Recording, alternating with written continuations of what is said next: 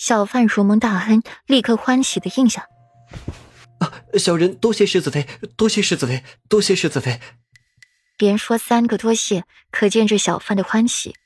裴玉在旁听到顾软的话，默默的去摸钱袋，拿出了一千两的银票给小贩，顺便也从顾软的手里接过了海棠灯，拿在手里，既当银号，又做苦力，添人家心甘情愿。面对自家世子和世子妃周瑜打黄盖，一个愿打，一个愿挨的模样，莫奇莫和再次感慨一句：“世子爷沦陷了。”娄烨反复的观摩手中的玉珏，观摩越久，眸色越深。国师大人，这玉可是国师故人之物？裴玉环视眼四周，被侍卫围得水泄不通的。一个国师这么大架子出行，侍卫随行的。果然，裴玉的猜测很快便应验了。前方的侍卫让出了一条路。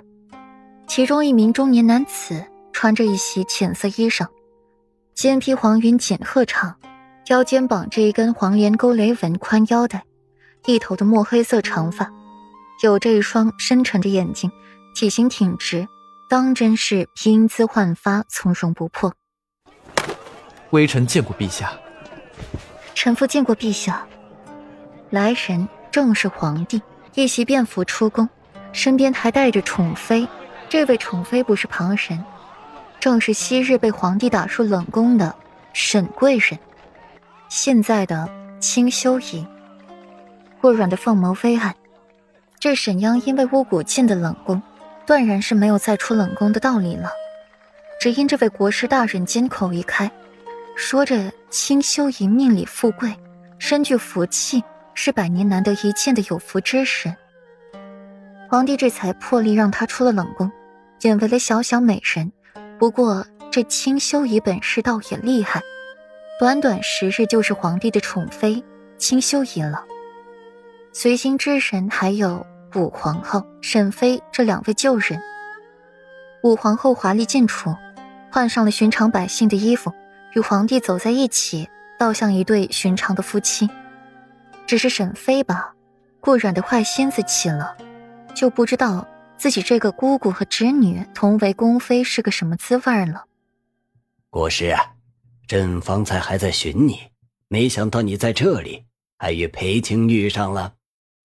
皇帝慈爱的看着裴玉，眼神流露出了满意与疼爱，肉眼可见。裴青啊，这段时间休养，身子可算好了些？劳陛下关心，微臣现已无恙。裴玉含笑承下了。沈央抱着皇帝的手臂，手枕在皇帝肩上，娇柔说话：“陛下，您这把裴世子都给关心完了，你让世子妃又该怎么办呢？”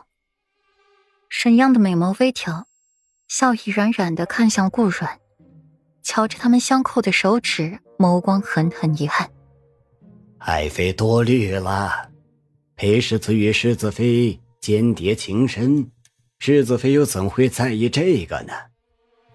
皇帝哈哈一笑，接过了这话筒，目光投向娄烨。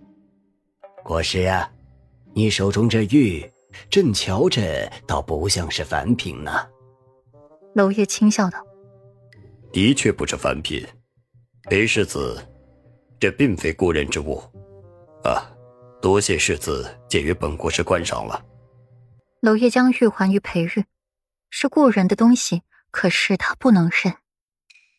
陛下，臣妾听闻陛下的百步穿杨甚是绝妙，近日臣妾不知道能否有心一瞧。臣妾瞧着裴世子手中的花灯好看，陛下可否为臣妾也设一盏这样的花灯？沈央靠在了皇帝肩头，直接无视了一旁武皇后不善的眼神。好啊，既然爱妃喜欢，那朕便给爱妃演示一番。来人，拿剑来。皇帝心情大好，又被美人恭维了一番，而且当着美人重臣的面上露一手，也很值得高兴，不是吗？顾阮的手里摸着那块玉，心情略有跌落。怎么了？心情不好？裴玉察觉到顾阮跌落的情绪，连出声询问：“没事，陛下的百步穿杨也是难得一见呢。”顾阮摇摇头：“有事。”事大发了。